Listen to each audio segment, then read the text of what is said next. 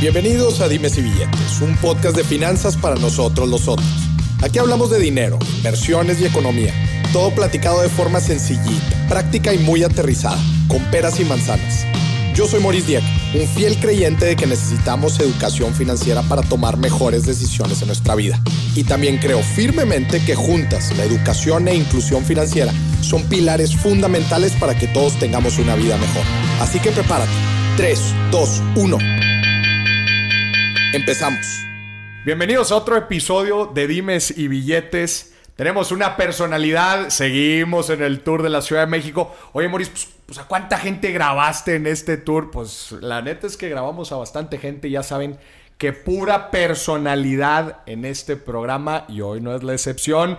Alejandro Casuga, bienvenido. ¿Qué tal, Morris? Antes que nada, muchísimas gracias por invitarme a tu programa. Yo te he seguido desde hace mucho tiempo y es un honor estar acá en tu programa Dime si billetes. Veo que has entrevistado muchísimas personalidades y me siento muy halagado que me honres con esta oportunidad. No, gracias por, gracias por aceptar la invitación, Alejandro. Y es un honor tremendo que estés aquí en, en Dimes y Billetes. Voy a tratar de exprimirte al máximo, de sacarte toda la carnita, de sacar toda la carnita japonesa, la forma de ver el dinero, la forma de ver la vida en general. Hasta tienes tu propia metodología, fuiste director general Madre mía, este episodio agárrense ¿eh? porque va a durar más de una hora, igual y le pegamos a las dos. Ok, vato, lo que sea, estoy para servirte, sí. Eso, Alejandro. Oye, pues muchísimas gracias otra vez por, por estar aquí. Me encantaría que, empezáramos platicándonos un poquito de tu trayectoria. Platícanos para que la gente entre en contexto de quién es Alejandro okay. Obviamente yo soy hijo de una familia empresaria. Eh, después de terminar la preparatoria salí al extranjero, hice mi licenciatura en, Administración de Empresas. ¿Aquí en, México? No, en Estados Unidos, en la Universidad de California en Berkeley. En Berkeley, sí, que en ese entonces era la tercera mejor universidad del mundo. Ahorita tiene creo que 110 ganadores de premio Nobel, en fin, ¿no? Eh, hice mi maestría, en fin, y hice una especialización en una universidad que se llama Hitotsubashi en Japón. Y a mí me percaté de que a pesar de tener ascendencia japonesa, desconocía mucho de la cultura japonesa, ¿no? Entonces, teniendo la oportunidad de trabajar en Estados Unidos, aquí a México a trabajar, decidí emigrar a Japón y aprender realmente cómo es que la cultura laboral, la cultura financiera trabaja en Japón. Y es por eso que decidí trabajar a Japón. Entonces, eh, imagínate, yo con licenciatura, maestría, especialización, hablando perfectamente tres idiomas, decidí trabajar a Japón y entré a Yakul, Japón, a trabajar. Okay. Sí, yo no sabía en ese entonces, Morris, pero la cultura laboral en Japón es empleo de por vida. Okay. O sea, tú entras a trabajar a Honda, Toyota, Nissan, Canon, la que sea, es de por vida. O sea, es como adoptar un hijo. Okay. Entonces, al adoptar un hijo es como que empiezas a gatear dentro de la familia. Ya. Entonces, no toma mucho en cuenta tu currículum académico. Okay. Y empiezas gateando, empiezas desde abajo. Desde abajo. Desde abajo. Entonces, yo estuve vendiendo Yakul de casa en casa tres años. Ok, Yakul de casa en casa por tres, tres años. Y como es un empleo de por vida, el, el, salario aumenta de acuerdo a tu antigüedad. Ok. Sí, entonces entras y obviamente como no vas a aportar nada y estás en capacitación, pues es el salario más bajo, ¿no? Entonces te tienen que subsidiar muchas cosas. Entonces yo me acuerdo que la empresa tenía un dormitorio para solteros, en la cual pagamos 80 dólares al mes, que no es nada. No es nada. Allí en Tokio, imagínate, y te daban de comer una comida deliciosa, este, unas instalaciones como hotel, ¿sí? Pero todo era subsidiado, ¿por qué? Porque estabas gateando, eras como el bebito. Entonces estuve tres años eh, ahí trabajando de casa en casa, aprendí muchísimo. Yo siento que fue la mejor experiencia laboral que he tenido en mi vida. Obviamente lo odié muchísimo, ¿por qué, Morris? Porque imagínate, tener este perfil académico, yo me sentía como Superman. ¿no? Dije, voy a entrar a esta empresa, pues el gerente más joven en la historia de Yakul Japón, y me, todo el mundo me la va a pelar, van a ver los fregones que somos los mexicanos y esto que el otro, ¿no? Y tómala, ¿no? Entonces, ahí entendí, Morris, que una vez entrando a la empresa, tu currículum académico ya queda en el pasado. Ok. O sea, el currículum académico. de Berkeley. Sí, de Berkeley, hablando tres idiomas. y con una especialización en una universidad muy buena en Japón que se llama Hitotsubashi University. O sea, o sea lo mejor de todo, ¿no? Uy. Entonces, eh, pero ya queda en el pasado. Y yo era de los peores vendedores, Morris. Ok. Entonces me pegó en mi ego de que gente que no tenía mi perfil académico, que no ha tenido la licenciatura, me ganen las ventas. Están al lado de ti, haciendo lo mismo. Haciendo lo mismo. Entonces, es, es, ahí aprendí que, miren, y se los recomiendo a todos ustedes, ¿no? Una vez que entran a trabajar, muchísimo es la proactividad. Ok. ¿Sí? Obviamente va a haber cosas, los recién graduados que nos estén viendo, va a haber cosas muy negativas de que no, yo no estudié para esto, lo que es puras cosas negativas, pero eso ya déjenlo en pasado, es enfocarse en lo positivo, aprender de todos, porque aprendes de todos. ¿sí? Claro. Yo aprendí muchísimo de gente que, eh, te repito, no tiene una licenciatura ni una ingeniería y, vendía mejor que yo. Entonces yo ahí ap- realmente aprendí Ok. a ser un profesionista porque me decían, aunque te paguemos muy poco, si tú eres un profesional porque tú tienes que devengar lo que se está pagando. Y no eres un profesional, ¿por qué? Porque eres de los peores vendedores. ¿Sí? No, hombre, y me pegó. Dices, dices que los sueldos en un inicio no son buenos, estás gateando. Estás gateando, entonces, te- a- a- o sea, es imposible vivir solo por tu cuenta. ¿Por qué? Porque, pues, el salario es tan bajo que te tienen que subsidiar el dormitorio. Subsidiar. Sí, te tienen que subsidiar el dormitorio. Como dices, te, te ven en, en esta perspectiva de largo plazo, ¿no? Dicen, vamos a capacitar a nuestra gente porque esta gente es la que se va a quedar. ¿Cuánto tiempo estuviste en Yakult? Seis Japón? años, o sea, el esquema es, cada tres, cuatro años te rotan de departamento. Ok. Para que después de 20 años, primero estás en ventas, luego en área de producción, este, administrativa, o sea, y aprendes cada tres, cuatro años en carne propia todos los procesos de la empresa. De tal manera que cuando ya tienes 20 años y ya pasaste por todos los departamentos, ya te vuelven gerente. Ok. Ahí sí sí me salió lo latino. Dije, Ni madre, ¿cómo esperar 20 años para ser gerente? Lo siento mucho, pero ahí Pero nos vemos, ahí ¿no? nos vemos, Sí, claro. ahí decidí renunciar y curiosamente en Japón, pues una vez que renuncias a una empresa japonesa que te ofrece empleo de por vida, pues nadie te quiere contratar. O sea, quedas marcado. Quedas marcado, pues sí quedas marcado y eso lógico. Y especialmente una empresa tan sólida como es esta empresa de productos lácteos, pues quedas marcado. ¿no? Si, si te adoptaron y te ofrecen un empleo de por vida y ya, más tú ya sabes cuánto vas a ganar cuando te retires. Claro. Todo está ya armado. Armado. Entonces, financieramente hablando, es muy positivo. ¿Por qué? Porque te puedes endeudar y hacer un plan financiero. Con de tu mucha vida, certeza. Con muchísima certeza. Ok. Mientras la empresa no se vaya a la quiebra. Entonces, el esquema japonés es, es en el cual que obviamente como padre quieres que tu hijo se gradúe de una buena universidad para que entre una muy buena empresa, Toyota, que jamás se vaya a la quiebra, este, el banco de Mitsubishi, que jamás se vaya a la quiebra, para que tengan esta seguridad laboral, esta seguridad financiera y puedan planear toda su vida financiera. Entonces ya te puedes eh, endeudar, ya sabes cuánto vas a recibir a qué edad, a los 30, 40, 50 años, ya sabes que ya puedes financiar, es una planeación financiera. Y a los bancos e instituciones financieras también es de muy bajo riesgo porque hay mucha certidumbre de los ingresos de los, de los. Oye, Alejandro, pero a ver, este. Al principio nos dijiste que no importaba tanto tu currículum, pero dices, hay un incentivo de que los padres metan a buenas universidades a sus hijos. Entonces, sí hay alguna selección con base a currículum, pero te ponen desde abajo. Sí, es una selección de acuerdo al prestigio de la universidad. Ok. Sí, la carrera no les importa. No les importa. Entonces, todos los que entraron, eh, como dato cultural, les menciono de que todo empieza el primero de abril en Japón. El año fiscal empieza el primero de abril. Primero de abril. La escuela empieza el primero de abril. Eh, cuando todo el mundo entra a trabajar, entra el primero de abril, porque nada más hay una contratación anual y entran todos, porque es empleo de por vida. Ya. ¿sí? Ok, ¿Por qué el primero de abril? ¿Por qué el primero de abril? Porque al japonés le hace muy incongruente que empieza un año en invierno, el primero de enero, cuando Claro. todo está blanco por la nieve, muy poca energía, luz solar, nada verde, o sea, como que no hay buena vida. Buen momento, mal momento para empezar. Para empezar un nuevo ciclo es un mal Claro. momento. Entonces, primero de abril, Oye. ¿por qué? Porque es el inicio de la primavera, cuando está enverdeciendo todo, floreciendo todo, ya muchísima energía positiva. Entonces, por eso que es el primero de abril. Entonces, yo entré el primero de abril a trabajar con todos, ¿sí? El mismo día, una ceremonia espectacular, se te adoptan, pero sí, obviamente tú también como empresa, pues ves el perfil de la gente que quieres contratar, adoptar de por vida, Claro. y entre más prestigio tenga la universidad, obviamente es un filtro desde kinder, ¿no? Claro.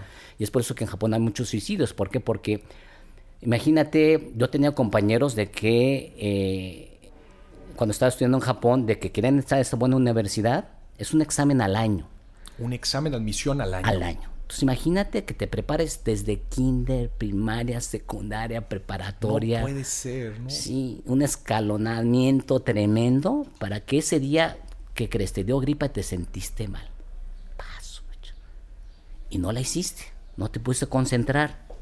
¿Qué haces? O sea, lo- tengo muchos amigos que decidieron esperarse un año, volverse a preparar un año para entrar a esta buena universidad, porque así aseguras que vas a entrar a una buena empresa. Aseguras tu vida, en pocas tu palabras. Vida, tu vida, sí, exactamente, toda tu vida. Entonces, es por eso que hay muchos suicidios, porque dicen, híjole, me, me maté toda mi vida trabajando, estudiando, perdón, exámenes de admisión, todo para que ese día, bailas, por X o Y, me puse muy nervioso, no la hice, no pasé el examen de admisión, y ya quedaste marcado porque te tienes que ir a una universidad de más bajo nivel y por ende entras a una empresa de más bajo nivel y por ende no tienes esa seguridad laboral. Y dije, no. ¿Y cuántas, este, cuántas veces puedes presentar este examen? Una vez al año. Una vez, una vez al año. Entonces, si no te quieres esperar, pues ni modo, te tienes que ir a otra de, de menor prestigio. ¿Cambiarías algo de este sistema?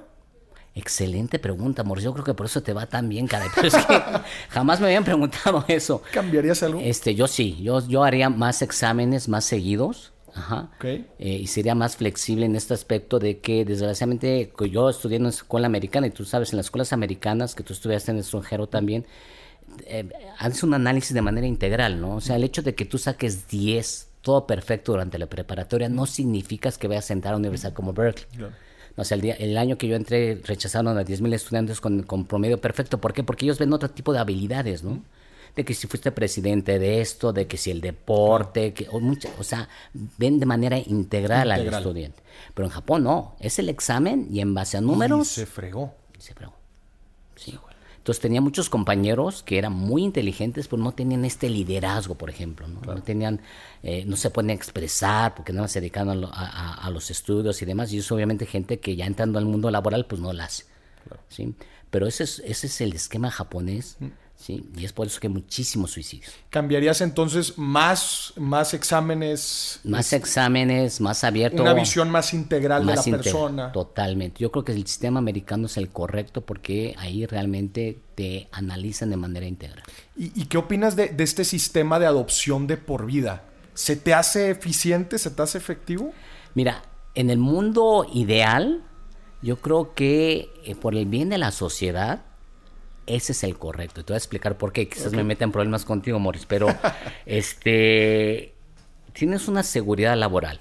Uno, la empresa se enfoca muchísimo a proteger esta seguridad laboral. Entonces sí se le ha criticado a muchas empresas japonesas que no dan buenos dividendos. Y realmente, o sea, el enfoque de la, el objetivo principal de una empresa japonesa es la longevidad, la continuidad. Okay. Si se llama el concepto de shinise, que es tienda antigua. Eh, en Japón, por ejemplo, hubo un estudio en el 2018 del Banco de Corea en el cual más del el 56% de las empresas que tienen más de 200 años son japonesas. El segundo lugar viene Alemania con un 15%. O sea, hay una diferencia de 41% de empresas de más de 200 años. 200 años. Sí, o sea, el hotel más viejo del mundo es es un onsen, un ryokan, que está en un pueblito que eh, tiene, se fundó en, en, el año 705. 1300, 1400 años de longevidad. Imagínate mantener todo eso. Claro. Y no solamente eso, en Japón, no es como en México que heredas y no pagas impuestos. Mm. En Japón pagas de acuerdo a la, cantidad. La cantidad. El tope son 55% de impuestos. Ok. Entonces imagínate un Toyota, un Honda que va a heredar tantas acciones de su padre y demás, tiene que pagar el 55%, ¿no? Entonces, el hecho de que haya tan, tal, tantos años de duración de un negocio, para, para el japonés es un gran orgullo como fundador. ¿sí? Entonces, el hecho de que, por ejemplo, hay una, una pastelería muy famosa que se llama Toraya, que es la, este año creo que es la decimoctava, decimaséptima generación. 17 generaciones lleva. 17 generaciones operando el negocio. Operando el negocio. Madre mía. Pagando esa cantidad de impuestos cada sucesión. Aquí es un reto pasar de la primera a la segunda.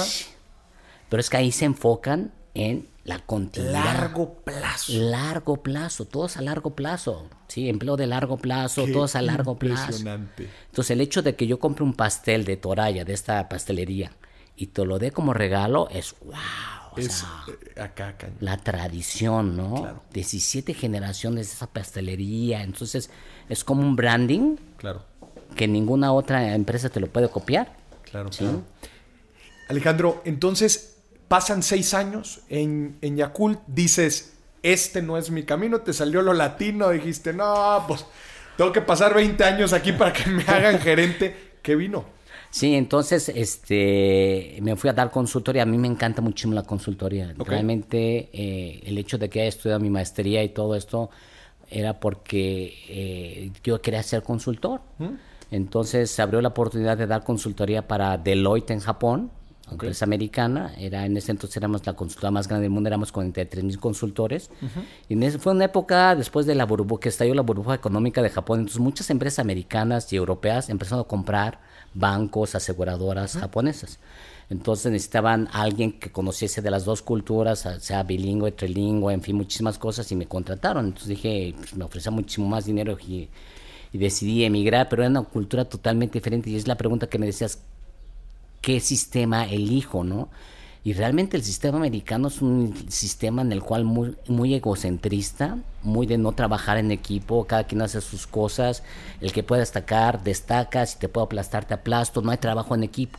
En Japón sí, ¿por qué? Porque todos trabajamos para que la compañía sí, siga. A largo plazo. Largo plazo y tengamos nuestro ingreso económico. Claro. Asegurado. Claro. Y es por eso que el japonés no le importa trabajar 80, 90 horas a la semana. ¿Por qué? Porque es su seguridad económica laboral. Ahí lo ven, ahí lo ven, ven el futuro de su vida, su retiro. Sí. Lo que tenga que hacer para que salga adelante. Exacto. Diferencia de la compañía americana Deloitte Consulting, en la cual nadie te ayuda, no hay trabajo en equipo. Si yo te puedo fregar para destacar, yo te frego para destacar. O sea, dos ambientes totalmente diferentes. Y súmale el hecho de que es consultoría, el ambiente rudo, este, en donde pues, la escalera de, organizacional en una empresa de consultoría pues, es, muy competida. Muy, muy competida. O sea, sí me sentí muy solo este, hacer esta transición. No había esta hermandad, esta familia que yo experimenté en la empresa japonesa. Y es por eso que te digo, como empleado, sí, o sea, yo preferiría un ambiente laboral japonés en la que tenga seguridad, armonía, eh, todo el mundo tenga el mismo objetivo de trabajar para la subsistencia a largo plazo de la empresa, muchísimas cosas, ¿no? El ambiente americano es muy rudo, muy rudo. También, pues los dividendos es lo mismo, también los dividendos, por eso las empresas japonesas no pagan muchos dividendos, ya había un problema en Wall Street de que no pagan, y sí, la verdad, porque la prioridad es la continuidad y mantener este esquema burocrático semicomunista, semisocialista, ¿sí? en la cual todo el mundo sube de acuerdo a su antigüedad.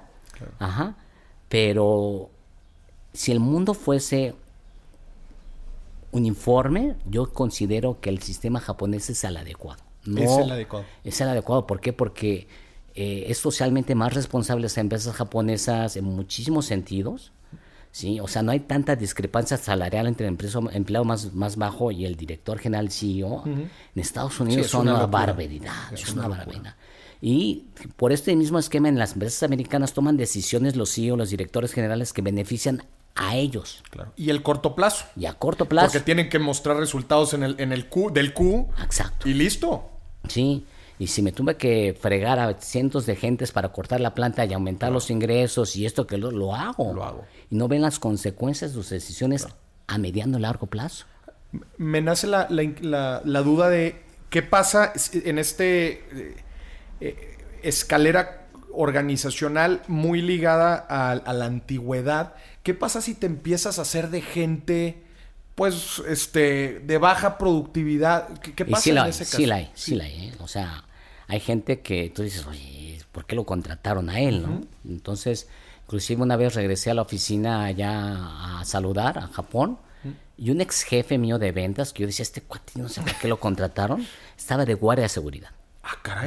Del, del, elevador. Entonces, imagínate cuánto le está costando a la empresa pero con el mismo nivel de sueldo. Sí. Ah, ¿Cuánto le está costando a la empresa tener esta persona? Pero es, es como una familia. Es la familia. Sí, no sé si estés casado, tengas hijos morros, pero si te sale un hijo medio güey, pues ni modo que lo que lo que, que lo que lo vendas, ¿no? sí, o sea, ni modo, pues ni modo, sí. Lo tengo que proteger, claro. Lo tengo que proteger, sí, y ese es el mismo esquema. Es muy raro, ¿no? Entonces, antes de pasar la consultoría, ahorita que estamos hablando de temas este, financieros personales, déjame contarte que yo me casé este, en Japón. Una empresa es exactamente lo mismo que una familia, es una organización. O sea, tú cuando inicias un negocio, pues tienes varios socios y emprendes un proyecto de vida que es iniciar un negocio. El matrimonio es lo mismo. O sea, tú cuando formas una familia, un hombre, una mujer, o que ahorita de tocho morocho y se vale, ¿sí? Y firmas el acta constitutiva, que es el acta de matrimonio, y emprendes un proyecto de vida. Claro, ¿sí? claro, claro. El objetivo de cualquier empresario es hacer crecer su negocio. El objetivo de cualquier padre, madre, familia es hacer crecer su familia. Sí, los ingresos y el egreso es lo mismo, ¿eh? Sí, yo tengo mi salario, mi reparto de utilidades, aguinaldo, tengo mis egresos que pago impuestos, igual que una empresa, pago renta, igual que una empresa, luz, gasto, todo. Sí, ingresos menos egresos para la empresa, la utilidad. Correcto. Ingresos y egresos para la familia es el ahorro. ¿sí? Es lo- exactamente lo mismo. Las empresas que crecen, y es por eso que las empresas japonesas crecen mucho, es que esa utilidad, ese ahorro, lo Lo reinvierten. reinvierte. Al igual que las familias japonesas, todo el ahorro lo reinvierten. Entonces, al haber esta analogía, es increíble, pero las empresas, las familias japonesas, perdón, tienen este esquema en el cual son muy tradicionales y la esposa se queda en casa. Ok. Y mira, que- Hay roles muy definidos dentro de la familia. porque la el esquema económico ya está solventado. Entonces el, empre- el, el esposo es el que va, es el de ventas, el que trabaja y consigue la lana, le da todo el dinero a su esposa, todo íntegro, ¿eh? Todo. Todo Nada de guardarse algo. De, Nada bueno, de que pues tú pagas pa' la gasolina, tú pagas la renta, tú pagas la... No, no, no, todo. Todo. Y es por eso que nunca me casé con una japonesa. No, pues, loco, sí. Le volvió a salir Me- lo latino. volvió a salir latino, ni todo el amor ni todo el dinero, ¿no? Eh, pero es un esquema muy interesante y muy funcional porque la esposa, por el bien de la organización, por el bien de la empresa, siendo el área administrativa, presupuesta todo. Tiene el conocimiento de las necesidades, de lo en general de la familia. Por eso sí, realmente tú sabes que las mujeres son más responsables ya que tienen hijos, ¿no? Nosotros seguimos así como que, "Ah, déjame salir con los cuates, déjame ir a, a tomarme Se una anda proyectando, copa", Alejandro, sí. se anda proyectando. Sí, este, y es también por eso que no me casé, cierto. Este, y, y- y- y eso te ayuda muchísimo, ¿por qué? Porque ella recibe el dinero y lo presupuesta. A ver, para la educación de los hijos va a ser esto, para la renta va a ser esto, para pagar la hipoteca es esto, esto, esto. Y es curioso, pero todos mis jefes tenían un domingo, o sea, la esposa les daba el domingo. domingo. Ahí O sea, te va tu rentita, papá. 50, 60 dólares para la semana. Entonces es muy curioso que yo en este entonces era soltero y veía a mis jefes que anteriormente me invitaban a comer de vez en cuando que el café, ya sabes. Y de un año para otro me sabes que Alejandro, ¿qué crees? Le digo, discúlpame, pero ya, ¿qué crees? Mi hijo acaba de entrar a la universidad privada, no entro en una pública, escuela, en universidad pública, tengo que pagar mucha colegiatura. Me redujeron mi domingo, entonces lo siento mucho, pero ya no te voy a poder invitar, ¿no? pues no, pues ni modo. Y, y aunque suban de nivel, Claro, ¿sí? Aunque tengan más ingresos, como haya más egresos, claro. les reducen su domingo. Y es un esquema totalmente funcional Funcional. Por el bien de la empresa, que es por el bien de la familia. De la familia. Alejandro, ¿qué pasa si una mujer se quiere desarrollar en Japón? Sí, hay- obviamente hay mujeres que se quieren desarrollar, pero el objetivo últimamente es la organización, la empresa que fundaron. ¿Qué es la familia? Es la familia. Si no, no te cases. Si ¿o no, qué? no te casas. Claro que ahorita con este mundo tan materialista, además, sí hay mu- mujeres que tratan de desempeñar las dos funciones. Y sí hay mujeres que lo logran, ¿no? Ok. Pero generalmente la gran mayoría, yo tenía compañeras que se graduadas de excelentes universidades, o sea, vendían muy bien, o sea, excelentes profesionistas, pero decidieron deslindarse de la vida laboral para enfocarse en la vida familiar, porque es el objetivo Claro. primordial que ellos tenían. Y es increíble porque yo cuando me casé, o sea, te comentaba que nos pagaban bien poquito. Ahora, como te pagan bien poquito y te casas, ¿qué crees?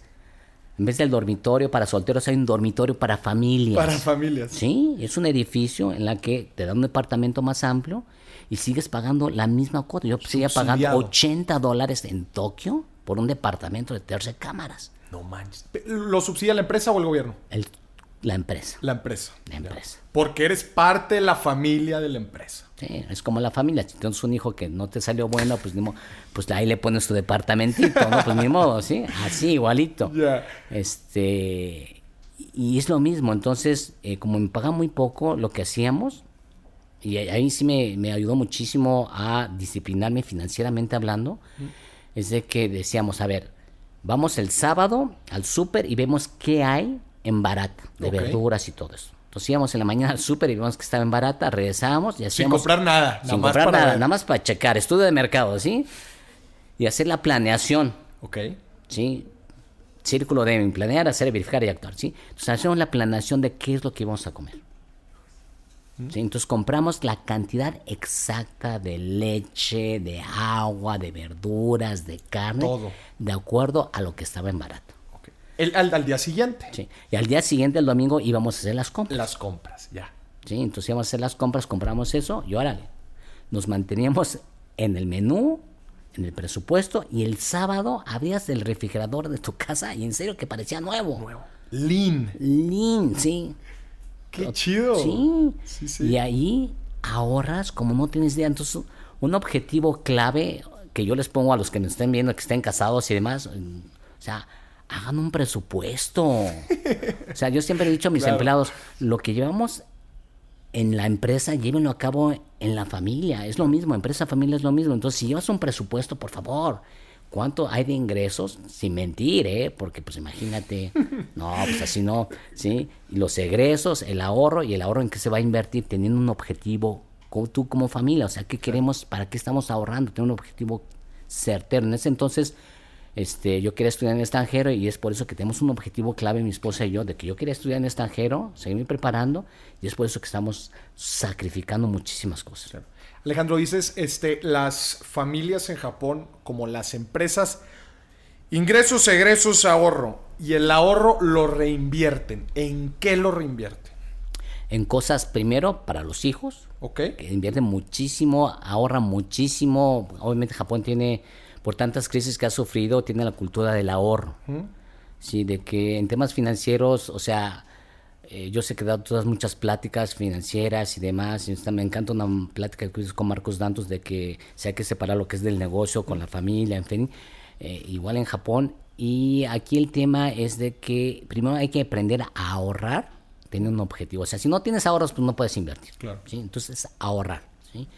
Eh, y es disciplinarse, disciplinarse. Entonces, esta parte. Entonces, pero ahorita se me dio una anécdota muy chistosa de A que en los restaurantes familiares, Ajá. bueno, yo como estamos ahorrando, íbamos, nuestra comida afuera era ir al McDonald's una vez al mes, Morris. Esa era su comida. Ya de familia. De mi esposa y yo, ese es el acuerdo.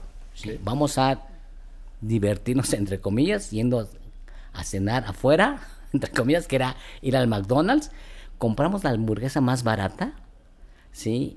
Y regresamos a tu casa y le ponemos queso, jitomate, lechuga La agrandaban. y la agrandamos y eso era nuestra diversión. Y ahorita que me pongo a, a reflexionar, en serio que era muy éramos muy felices. Ahorita, obviamente, ya gracias a Dios me ha ido más o menos bien y puedo ir a cualquier restaurante y demás, pero esa, esa, esa calidez de alegría no la experimento hoy. Ok. O sea, era más feliz en ese entonces que ahorita. Porque tenías un objetivo claro, sacrificabas para lograr ese objetivo en familia, en pareja. Qué chido. Y, no, en serio, entonces, este, a mí mucha gente me conoce, pero este, cuando yo era- estaba en la empresa, pues realmente a mí no me importa la, bot- la ropa en que me estaba poner el uniforme del empleado más, más de más bajo nivel, porque o sea, las cosas materiales como que ya ahí te das cuenta de que las cosas materiales obviamente eh, te ayudan en distintos sentidos, pero en cuanto a la felicidad interna, a mí yo no siento gran, gran motivación, ¿no? Entonces, y eso lo aprendí a raíz de esto, ¿no? Entonces, eh, te contaba de que eh, la, mi esposa es la administradora, vas a restaurantes familiares como Pips o lo que sea, y es curioso ver a las familias comiendo el fin de semana, terminan de comer, se levanta toda la familia y la mamá es la que va a pagar a la caja. Ok. Y eso, aunque la sociedad japonesa es muy machista, eso también es de ego machista, de decir, miren, yo confío tanto en mi esposa que le doy todo mi dinero Y ella se encarga. y ella se encarga. Qué chido. Entonces dices, wow, es increíble. ¿eh? Hasta en eso están ahí también Bien organizados. diferente como acá, Bien ¿no? Que acá ya hasta los meseros saben que la cuenta se la dan a los señores. Claro.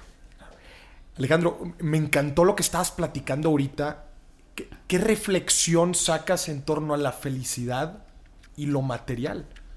Ahori- Ahorita estabas diciendo de esta esencia pura de la felicidad que tú sentías al tener una meta en conjunto. ¿Qué conclusión sacas? Mira, la, conclusión la saco de que eh, la felicidad, hay un, hay un poema japonés que me gusta mucho, de o sea, la felicidad tú mismo la encuentras, ¿no? O sea, la felicidad puede venir desde que vemos amanecer el día, que si vemos volar un pajarito, o sea, todo mucho depende de tu persona. Y tú mismo puedes crear tu propia felicidad. Ahorita, desgraciadamente, hay cuestiones materiales. Por ejemplo, fui al médico hace dos, tres semanas y no manches, o sea, una consulta de 20 minutos, 1500 pues le digo, ay, y no, no me dieron masaje, ¿eh? Y me dieron, digo, oye, hello, ¿no? Y aparte tienes que ir a comprar la medicina. No. O sea, pagar la colegiatura está carísimo. Entonces, para mantener un nivel de vida, pues desgraciadamente ya se materializó tanto al mundo, ¿sí? De que tienes que trabajar y tienes que trabajar muchísimo, tanto el hombre como la mujer, para meter cientos estándares de vida que anteriormente no podía, eh, que podías hacerlo con un solo salario, ¿no? Entonces, eh, nos hemos materializado mucho. Hay una teoría que se conoce en la teoría de los vasos comunicantes Morrison, en los cuales son vasos comunicados por abajo. Si tú le echas agua en un solo vaso, todos los demás se van llenando de manera fluida. Eso en la enseñanza de valores también es lo mismo. Entonces, si tú te enfocas en puntualidad y le echas al vaso de puntualidad agua, pues valores como disciplina, responsabilidad van fortaleciendo. Van fortaleciendo. Esto aplicado en el tema de eh, cuestiones materialistas es de que todas las redes sociales, toda mercadotecnia está enfocando a tener cosas de marca, buenos carros, entonces echarle agua a eso. Y es por eso que todo el mundo se ha vuelto materialista. Materialista, sí, súper materialista.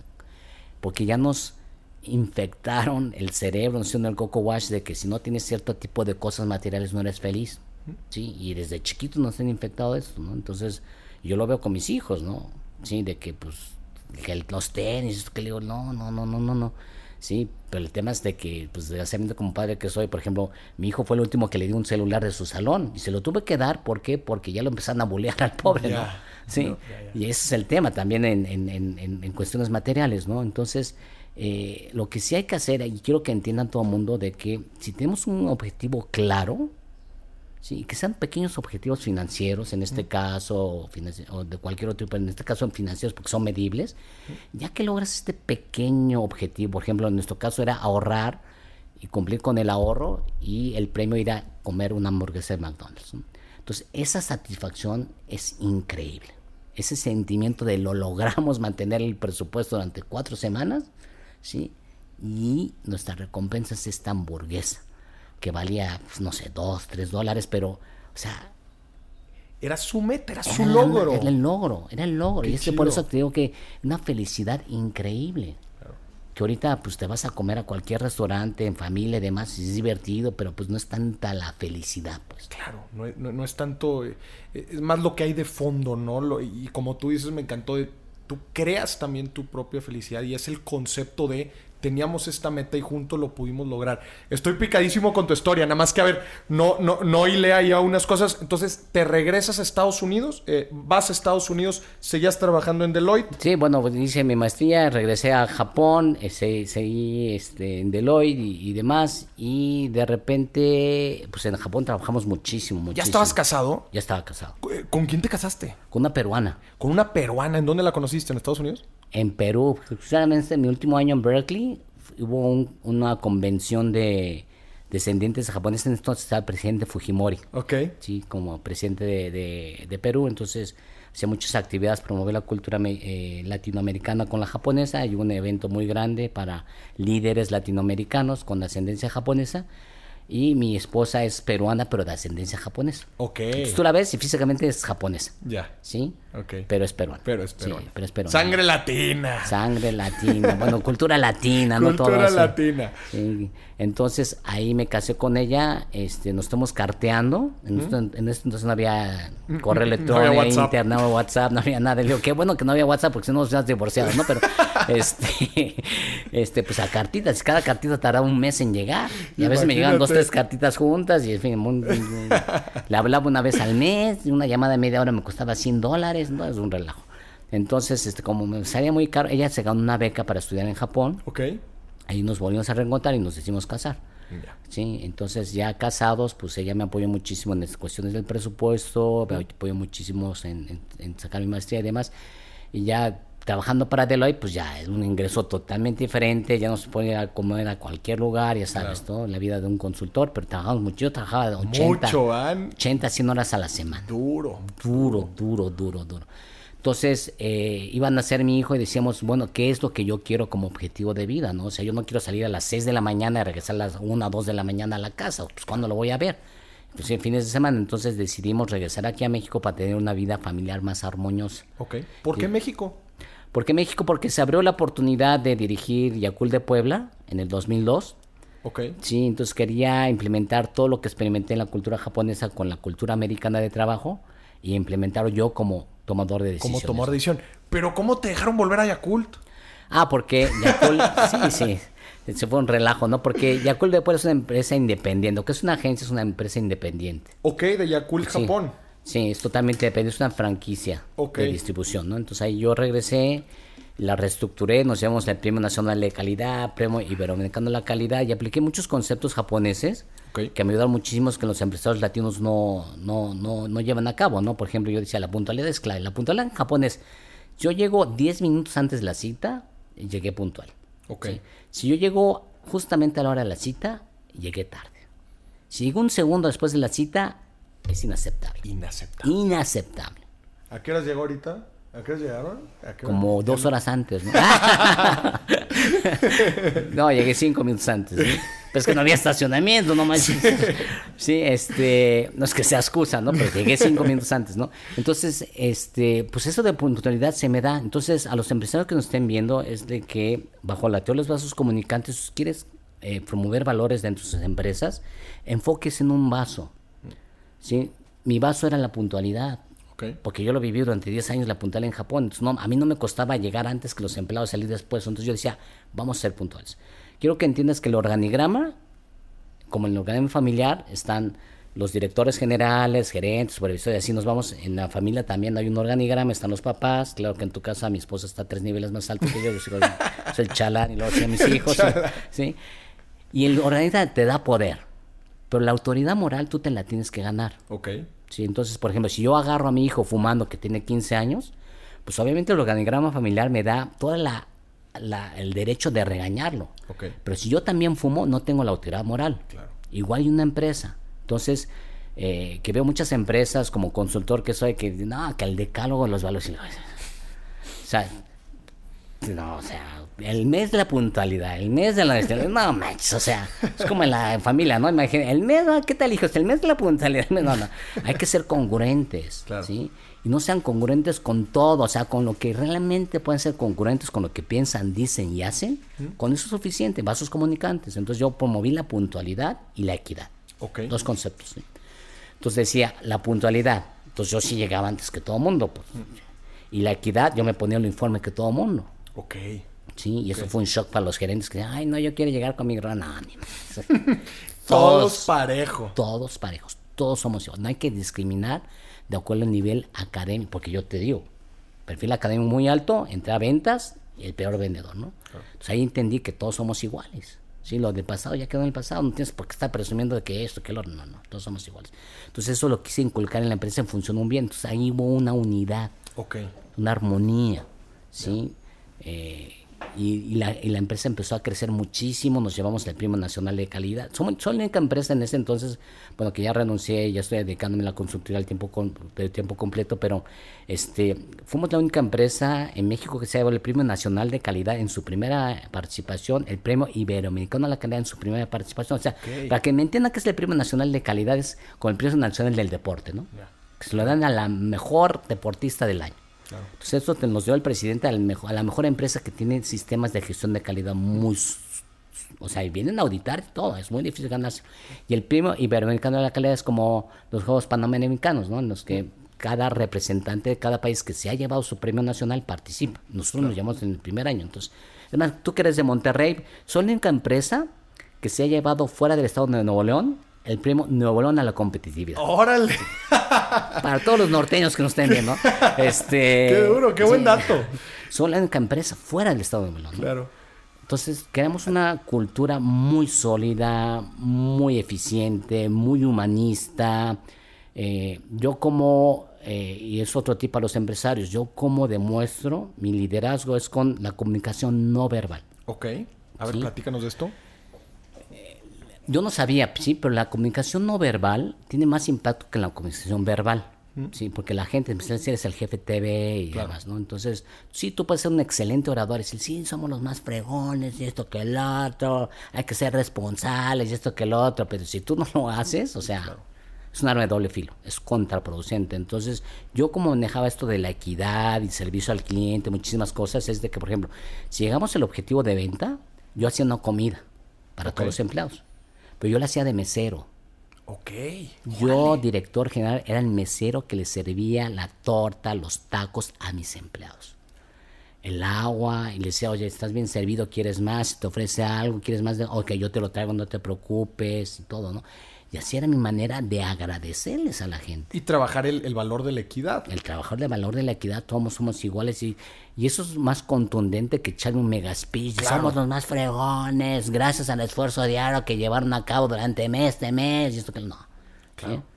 Y, y- y, por ejemplo, anteriormente, bueno, cada, antes de la pandemia hacíamos una carrera de 5 kilómetros y cómo yo representaba que se pusiese en la camiseta. Yo decía, "Ah, es que ponerse la camiseta al 100%, en las empresas nos da de comer esto que el otro, ¿no?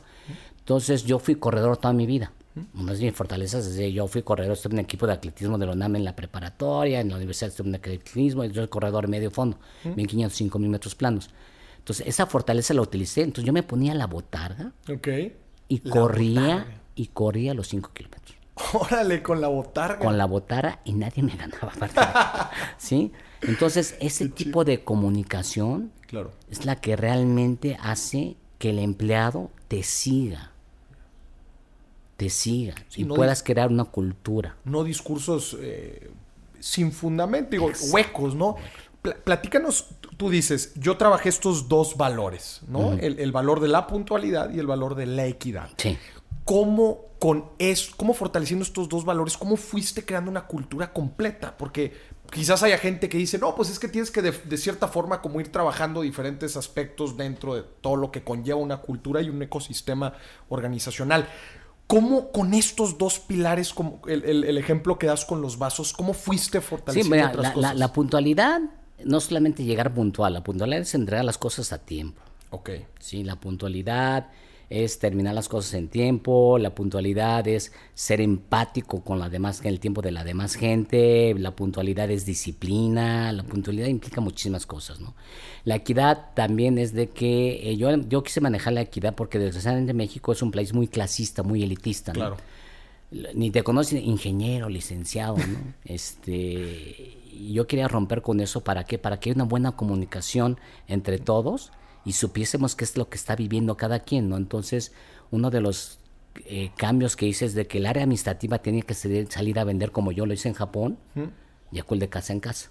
No, ya sabes. Lo aplicaste. Yo no estudié para eso. y- Ok. Entonces hubo mucha rotación porque mucha gente no comulgaba como lo Dijo, no, pues Quiero que entiendas, Morris, que organización, la semántica de la palabra organización viene del latín organum, es un órgano, es un ser viviente. Entonces, si todos los órganos, las células del órgano no comulgan al mismo objetivo, son células cancerígenas que inhiben el buen funcionamiento del órgano. Un cuerpo humano está formado por muchos órganos, muchos departamentos, una empresa. La realidad es que a mi pie izquierdo no le importa mucho lo que haga mi mano derecha. A mi mano derecha no le importa mucho lo que haga mi estómago. Igual en una empresa. ¿eh? Una empresa es un cuerpo humano que tiene muchos departamentos, pero que en conjunto desempeñan una función. Entonces tenía que crear la sangre que pudiese comunicar a todos. Muy bien. Entonces eso, puntualidad, Y equidad. equidad. y luego puse orden y limpieza. Ok. A ver, platícanos de orden y limpieza. Orden y limpieza son básicos porque orden y limpieza es, es un cambio visual y tangible. Sí, yo puedo mencionar la equidad y de manera visual puedo vestirme el, el- el informe y demás, pero pues todo el mundo utiliza el informe de todas maneras, ¿no? Entonces tenía que crear un concepto de valor, de promoción de valores en el cual vean un cambio del antes y el después. ¿sí? Entonces, orden, limpieza, hay una metodología que se conoce la metodología de los 5 S, que es una metodología desarrollada por Toyota para de manera metodológica tener todo limpio y ordenado. Todo limpio y ordenado, sí. Los que somos padres o madres de familia, estoy seguro que les han dicho a nuestros hijos o tu papá, tu mamá te va a haber dicho, sé limpio y ordenado, sé limpio y ordenado.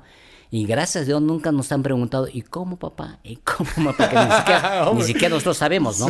Entonces hay una metodología desarrollada por Toyota, googleen las 5 S y es muy Cinco sencilla. Ss. 5 S es muy sencilla de, de aplicar. Entonces, eso eh, fue el cambio visual y tangible de que todo mundo en el día a día tenía que ser limpio y ordenado. Yo marcaba con Durex azul hasta dónde tenían que dejar su mouse, hasta dónde tenían que dejar su calendario, dónde tenían que dejar el teclado, todo lo marqué de azul.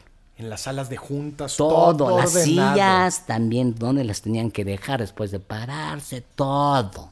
Y eso es muy visual, eso es muy tangible, como dices. Sí, y se veía horrible la oficina entonces, entonces mucha gente me criticó, me tardé tres años para quitar esos Durex, pero ahorita este, parece hospital, parece hospital, porque ya se creó esa cultura de orden y limpieza. Entonces cada vez que entra una nueva célula a la empresa, se adapta a ese Se entorno adapta al entorno. se adapta al entorno. Entonces, una vez, por eso los empresarios les digo, yo soy, yo soy muy eh, enfático y muy puntual en que la cultura laboral es muy importante, Claro. muy importante para el desarrollo de nuestras empresas. Ahorita eh, platicabas que fue por la cultura eh, empresarial mexicana que tú escogiste estos dos valores, bueno, y este tercero que, que agregaste, el orden y limpieza. ¿Generalizarías para todos los empresarios que nos estén escuchando y quieren empezar a trabajar en las culturas organizacionales de su empresa? ¿Les dirías, sigan igual, equidad? ¿Qué les dirías? No, porque si desde antes tú como empresario llegas a la hora que se te dé la gana, pues no puedes hacer un cambio radical. Y si tu costumbre es llegar tarde, pues ya pues la gente va a decir, Sí, no, es, no, es no, muy difícil engañar a la gente. Congruencia. ¿no? La congruencia. Yo lo que sí les recomendaría es orden y limpieza. Ese sí tiene que estar en todos lados. Sí, es la clave, es la clave de todo. ¿Por qué? Porque de manera visual tú vas a una sucursal, vas a otro lugar y si ves la oficina desordenada ya sabes que no se está promoviendo esos valores. Entonces la administración es muy visual, es muy visual. Y el orden y limpieza lo aplicas en el día a día. O sea, llegas, tiene que estar tu escritorio súper ordenado, tu lugar de trabajo súper ordenado. Te regresas, tiene que estar igual. Entonces, orden, limpieza, orden, limpieza, orden, limpieza. Y orden, limpieza es respetar las reglas. Orden, limpieza con el tiempo es ser puntual. Orden, limpieza en tus finanzas. Claro. Es ser limpio y ordenado con tus gastos. ¿sí? Entonces, eh, curiosamente, es un proyecto que estoy, me estoy dedicando mucho tiempo. Es creé una organización que se llama Organización Impulsora de Valores, Morris, en la Impulsora cual. Llegaban los nuevos empleados a mi oficina y me decían, es que licenciado, me siento muy a gusto en estar en un lugar limpio y ordenado, como que hay buena vibra, eso me hace eficiente, en fin. Pero llego a la casa de usted y platico a mi familia, a mi viejo, a mi vieja que hace limpio y ordenado y me mandan a chingada. Entonces creamos un curso piloto para enseñar a la familia a ser limpios y ordenados, Ok.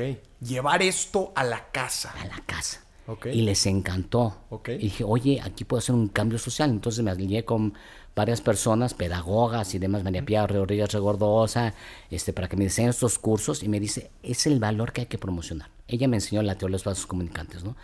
Y creamos estos cursos en la cual en familia hacen orden y limpieza de su empresa, que es su familia. De su empresa. Entonces, en grupo hacen orden y limpieza de la cocina, por ejemplo, cinco S. ¿Cómo mantienes la cocina limpia y ordenada? Juntas familiares, como las empresas. Sí. Cada quien tiene sus responsabilidades y le firman sus compromisos y le damos seguimiento, ¿no? Y este, uno como padre o madre de familia cambia radicalmente su manera de ser cuando nace un hijo. O sea, no te vas de pedo, ya estás. Sí, ya, te asientas, ¿no? ya te asientas, te vuelves más responsable, entonces, y todo lo haces no por forzadamente, sino lo haces por amor. Entonces, es capitalizar nuevamente este amor que tenemos a los hijos, a la familia, para hacer este cambio de cultura dentro de la familia a través de orden y limpieza y promocionar orden y limpieza. Y esto funcionó súper bien. Creamos un curso eh, de valores a través del orden y limpieza en la cual las dos familias eligen los valores más importantes para promocionarlos. Por ejemplo, honestidad, puntualidad y hacen sus compromisos. Y algo, un, curso muy parecido al que tienes, claro que el tuyo es más financiero, pero nosotros más en cuanto a, a valores es eh, orden y limpieza en las finanzas familiares Ok. en la cual pues, lo básico, ¿no? Un presupuesto, ingresos, egresos. Yo siempre les he dicho en los cursos que eh, primero, antes de comprar algo, reflexionen si realmente lo necesitan. No porque fue, es el buen fin y está todo al Claro. 40%, 50% de descuento. O sea, primero es, ¿realmente lo necesito? Te cuestiones si realmente lo necesitas. Y si ya dices, sí lo necesito, el siguiente filtro es, ¿qué pasa si no lo compro? Claro. Y si no pasa nada, digo, Pues entonces, ¿para qué? Alejandro, ¿cómo le hiciste para que todo esto que tú implementaste en, en, en Yakult, todo este hospital. En Yakult de Puebla. en Yakult de Puebla, en todo este hospital que armaste con estos tres valores, trascendiera más allá de tu administración. Tú sales, como dices, eh, empezaste tu, tu consultora. ¿Sigue? O sea, si yo voy ahorita a Yakult, ¿siguen los mismos valores? Orden limpieza sí sigue. Ok. Orden limpieza Eso sí se quedó. Eso sí se. Sí quedó, sí. Lo demás no sé qué ha quedado. Algo que sí me estoy dedicando, Morris, es de que ya consolidando toda esta empresa, dije, la mejora continua, sí, que es el cuarto pilar que Ok. metí, que es la mejora continua. ¿Por qué? Porque siempre he dicho, el empleado que es el trabajo diario es el que realmente es el experto y puede mejorarlo. O sea, si yo quiero cambiar los basureros de la empresa, yo no voy a llegar con el gerente de mantenimiento, el gerente de recursos humanos para decirle qué tipo de va. O sea, yo tengo que ir con la gente que está en la Ellos saben, claro. Ellos saben qué tipo de basurero, cuántos realmente se necesitan y dónde se deben colocar. Claro. Sí, entonces, independientemente del nivel académico que tengas, todo mundo puede dar ideas de mejora. Y eso me percaté y desarrollé una metodología de mejora continua que le puse un nombre en japonés, ¿Cómo se llama? Kizukai, Kizukai. que es estar consciente hacia las necesidades de los demás. O sea, si tú no estás consciente hacia las necesidades de tu cliente externo y interno, es difícil que des ideas de mejora. Ok. Entonces, básicamente, lo que yo hago, cómo es que impacta o beneficia a mi cliente interno y externo. Entonces, por ejemplo, si yo ventas, entrego un reporte de cobranza, cobranza es mi cliente interno, ¿no? Claro. Mucha gente le preguntas al, al de venta, al, al que es este reporte de ventas, dice, oye, ¿cuál es el impacto o beneficio del reporte que entregas a cobranza? Y pues, ¿quién sabe? ¿Quién Así. sabe? Mi, el manual me pide que lo haga de esta manera y que lo entregue ante las 5 sin errores. Entonces, hay que enseñarle a todos dentro de la empresa cómo es que lo que hacen diario impacta o beneficia al cliente interno y externo. Entonces, una vez sabiendo cómo es que lo impacta, ahí puedes dar ideas de mejora para satisfacer mejor sus, sus necesidades. Funcionó súper bien. No pensé que fuese a funcionar súper bien. Voy a publicar mi libro el próximo mes de esta metodología. La empecé a promocionar con empresas amigas allá. La primera empresa fue African Safari, que es una industria totalmente diferente a la mía. Les funcionó muy bien. Y la inicié promoviendo con un nombre en español que le pu- puse ciclo dinámico de mejoras. Ok. Ciclo dinámico de Sí. Obviamente, al ser una metodología mexicana con nombre en español, nadie me hacía caso. Entonces, mejora continua. ¿Qué hago? Él le puso un nombre en japonés y a raíz que le puso un nombre en japonés. Sí. he dado la plática de este mejora, de este sistema de mejora continua en más de 16 países. Me he ido a Rusia. China, Japón, Filipinas a, a promocionar esta metodología y la he implementado en muchas empresas japonesas aquí en México. Aquí en México. Sí, porque no han podido recrear la cultura de mejora continua en Japón, aquí en México. Entonces me contratan y empresas tan grandes como Hino de Toyota, Hilux, que es la empresa que habrá carros más grande del mundo. Tengo empresas europeas, americanas, Magnatotec, Capsugel, o sea, de todo tipo de empresas, pero muy grandes. Muy grandes. El, corazón de esta metodología, dices, es el entender quién es tu cliente interno, independientemente que no estés en ventas, pero tienes que tú servir a, un, a, a alguien dentro de la organización, entender sus requerimientos y saberlos Sí, cumplir. eso es la, la, la, la, parte de la generación de las ideas de mejora. Ok. Para que sean ideas que tengan impacto. El segundo paso es de que hay un comité que gestiona las ideas. Ok. Porque generalmente los jefes puestos medios o las bloquean o no tienen tiempo, no le dan seguimientos. Tú como empleado de bajo nivel, este está enfocado más en empleados de bajo nivel, ¿no? Ok. que nunca se te ha tomado en cuenta, que te abran la puerta para dar ideas de mejora. Realmente para dar ideas de mejora se requieren muchísimos pantalones porque rompes con status quo. Claro, claro, claro. Y eso- este comité fu- funciona como un coach, un mentor de la mejora. Entonces, Lupita, Dentro de la empresa. Dentro de la empresa. Entonces, tú de intendencia, que tienes una buena idea de mejora, pues ni siquiera sabes redactar bien y demás. Entonces, llega este coach y dice, a ver, Lupita, ¿qué quisiste decir? Ya, ok, buenísimo. Entonces, buenísimo. eso te abre la confianza Claro. a dar las ideas de mejora, porque no van el jefe, van a este comité y el comité las va, te va a ayudar a gestionarlas. Ya. ¿sí? Buenísimo. Y tengo, desarrollo un programa para gestionar las ideas de mejora en línea y todo, o sea, te da reportes de todo. Entonces, funcionó tan bien que nadie tenía esto. Y me percato y digo, nadie tiene esto. Y lo empezó a promocionar y me ha ido muy bien. Pero lo que detecté, Morris, es de que hice un hice un análisis del 80-20, ¿sí? Todas mis empresas son empresas del más alto nivel. Triple A. Triple A que ya tiene un sistema de calidad, manuales, procesos, todo. Y pymes no me contrataban. Yo decía, ¿por qué no me contratan? Y te metes a las pymes y te da un desmadre, Un relajo. un relajo. No sé ni dónde está la acta constitutiva, que si esto, Sí, que sí, el otro, claro. los permisos. Dije, no manches. Entonces dije, voy a ayudar a las pymes. Entonces, por eso que estoy creando mi consultora el próximo mes, que le puse a Kazuga Consultores, en la cual todo el conocimiento que tuve de mi experiencia laboral en Japón, Estados Unidos, viajé por muchísimos países, todo lo que desarrollé en Yakul de Puebla con los premios nacionales e internacionales de calidad, todo eso lo estoy dando de manera muy accesible a las pymes. Y práctica, ¿no? Que, práctica, que realmente funcione. Como tú dices, tienen N cantidad de problemas, muchos del día a día y del core del negocio. ¿Cómo poder llevar esta metodología a este tipo de empresas? Entonces empiezo desde cinco es orden limpieza. Lo mismo que el mismo proceso que llevé en reestructuración de la empresa que dirigí durante 18 años, es el mismo proceso que llevo para reestructurar las pymes. Sí, entonces este me ha ido muy bien, más que nada la satisfacción no, no, monetaria, porque es muy accesible realmente, la satisfacción interna de ayudar a una... Estás ayudando a la sangre de México, que son las pequeñas y medianas empresas. Es que las pymes son la sangre, como tú dices. O sea, mucha gente piensa que las grandes empresas son las, las grandes contribuyentes, son las que mantienen a México. No, no, no, no. Somos las pymes. Claro. Las pymes son las que realmente están detonando el crecimiento de México. No solamente aquí en México, en Estados Unidos también, en todas partes son las pymes. ¿sí? La que da mayor número de empleos, la que paga mayor o sea, son las pymes. Entonces, me estoy abocando a darles esta consultoría de manera integral a las pymes de PEAPA. Es más, hasta los ayudo con la transición generacional. Ya. Sí, con el concepto de Shinice de las de siete generaciones, ¿sí? Claro, ¿cómo lo aplican aquí? ¿Cómo hay que aplicarlo acá? Sí, porque aunque sean empresas exitosas, cuando pasa la segunda, tercera generación es un relajo porque no tienen las reglas claras, no tienen orden de limpieza la sucesión. Es un relajo. Y se vienen abajo. ¿Qué, mensaje le darías, Alejandro, ya después de haber trabajado en Japón, de haber trabajado en Estados Unidos, de haber trabajado en México, haber conocido tres diferentes culturas, entendiendo el, el orden con el que se trabaja en Japón? ¿Qué, ¿Qué mensaje le darías a los empresarios mexicanos? Este, con base a literal a las mejores prácticas que tú has agarrado de todos estos ecosistemas y le dirías, con base a lo que yo he visto en México que les duele a la pequeña y mediana empresa en México, ¿qué les recomendarías? Sí, es muchísimo, son dos temas, el tema técnico y el tema humano. Okay. el tema técnico. ¿sí? El tema técnico es que hay que pensar de manera sistemática, metodológica, Plan de check action, el círculo de Deming. Planear las cosas. O sea, nosotros los mexicanos no tenemos la costumbre de planear. De planear. Nada.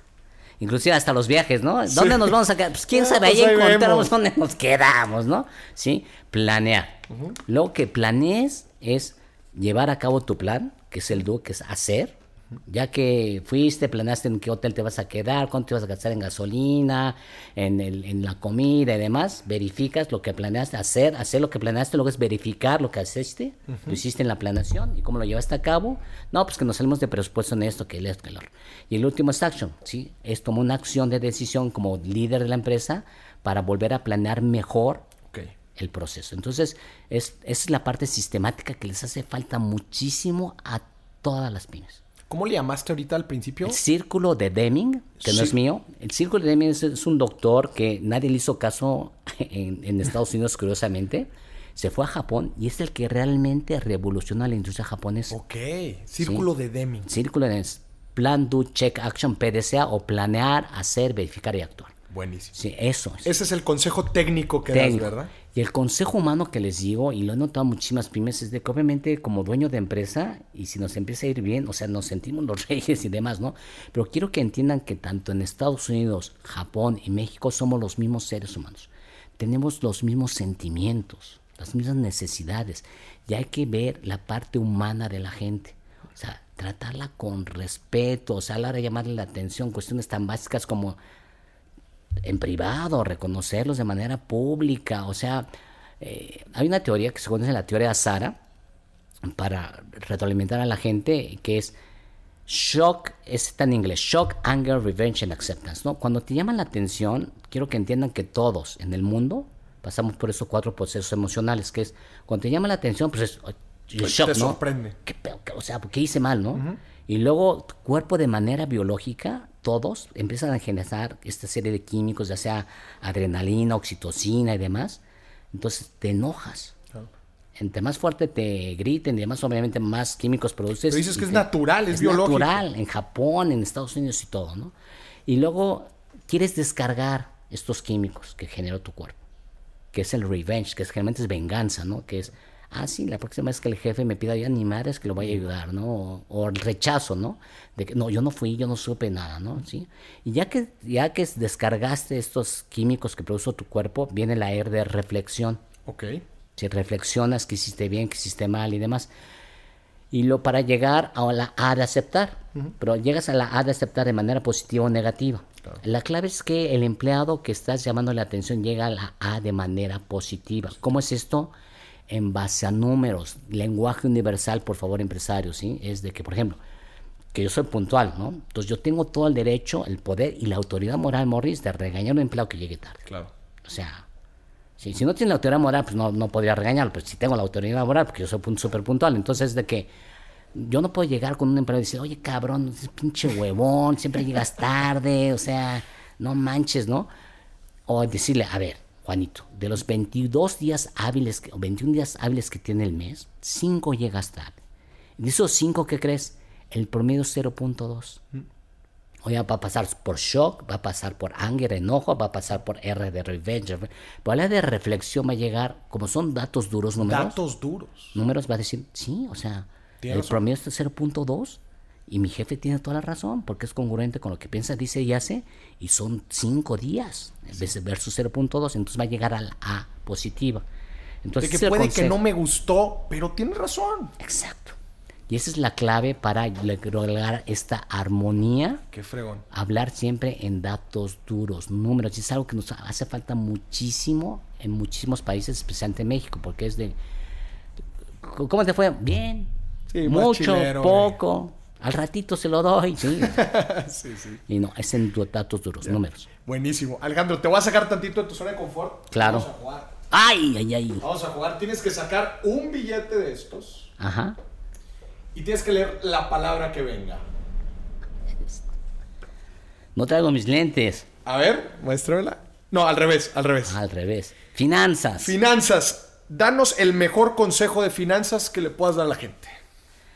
Miren, eh, presupuesto familiar. O sea, eh, los que somos padres o madres de familia, es presupuesto familiar. O sea, si tú no puedes controlar tu dinero de algo tan importante que es tu familia, que supone que es lo más importante que tienes en tu vida, es imposible que tengas unas finanzas sanas en tu negocio. Claro. ¿Sí? O sea, es imposible. ¿Por qué? Porque cuando empieza a ganar dinero tu negocio, o sea, vas a mezclar y vas a hacer y deshacer y va a ser un relajo, como en la familia. Entonces, yo les aconsejaría a los emprendedores que nos están viendo que antes de emprender puedan desarrollar la disciplina financiera de tener un presupuesto familiar y que lo cumplan.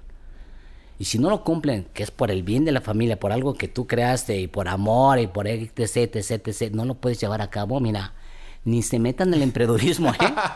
Porque lo más seguro es que no sean disciplinados financieramente hablando. Nunca lo van a hacer. ¿Sí? Que se les ocurrió que viene el mundial de las Olimpiadas de Tokio. Sácame dinero ahí, que veremos cómo lo hacemos. El contador me dirá cómo meterlo. No, no, pues no. Claro. Es imposible. Me encantó, me encantó. Alejandro, danos un gasto culposo que tenga Alejandro Cazul. Gasto culposo. Me encanta el mar. El mar. El mar me encanta. Cualquier viaje al mar no la piensas dos veces. Si no la piensen, tengo un juguetito allá en una playa, entonces, Ufa. entonces ahí sí es un gasto culposo de que, bueno, culposo entre comillas, ¿no? Porque si me desconecto del mundo, no entra ni el internet, no entra nada y me puedo concentrar en mí mismo y reflexionar acerca de mí mismo. Qué chido. Y sí me ha ayudado muchísimo porque en esta época de, de, de tanto eh, wifi y redes sociales y demás, eh, voy allá y como no hay internet, sí puedo interactuar con mis hijos. Con la naturaleza, de manera sana y demás. Pero eso es un gasto culposo que yo siento que, que... Y sí lo vi, ¿eh? Sí lo vi en las entrevistas, que estuve preguntando gastos culposos a la gente. Chin. Ya, No, no, no, ya me des- desnudaste, Pero te tengo que decir la invirtiendo verdad. en ti mismo, estás Sí, invirtiendo sí. en ti mismo, en tu familia, como dices, es lo más importante. Me encanta. Alejandro, ¿dónde te puede encontrar la gente? Si están interesados en tus, consult- en tus consultorías, este, en tus programas. So- aprendiendo de ti, me he vuelto muy activo en muchas redes sociales. Tengo redes sociales en todas partes y me encuentran como Alejandro Kazuga. Kazuga con K. K. K-A-S-U-G de gato A. Alejandro K-A-S-U-G-A. Buenísimo. Ahí me pueden encontrar, este, soy muy activo, sí leo los mensajes, y contesto y demás, entonces, y pongo muchos tips para empresarios eh, de lo que aprendí en Japón. Buenísimo. Sí, como lo- todo, todo lo que hemos discutido, ahí los pongo. eh, desde cómo hacer juntas eficientes, desde cómo manejar a la gente, cómo crear una cultura eh, de mejora continua, muchísimos temas. ¿Y muchísimos las páginas de tus empresas?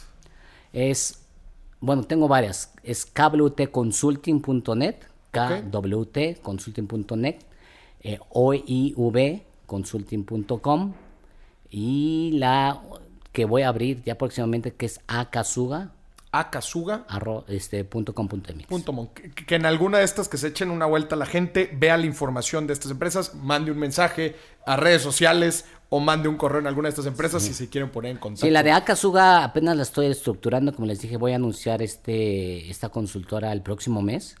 Me encantaría eh, tener otra vez la oportunidad de platicar contigo. y- Definitivamente. Sí, y podemos hacer una alianza ahí y demás. Pero lo estoy haciendo junto con mi libro, ¿no? Entonces es, es, es, eh, promover los dos proyectos en un mismo evento para Buenísimo. tener mayor impacto. Alejandro, pues muchísimas gracias. Gracias por toda esta carnita que, que nos acabas de echar.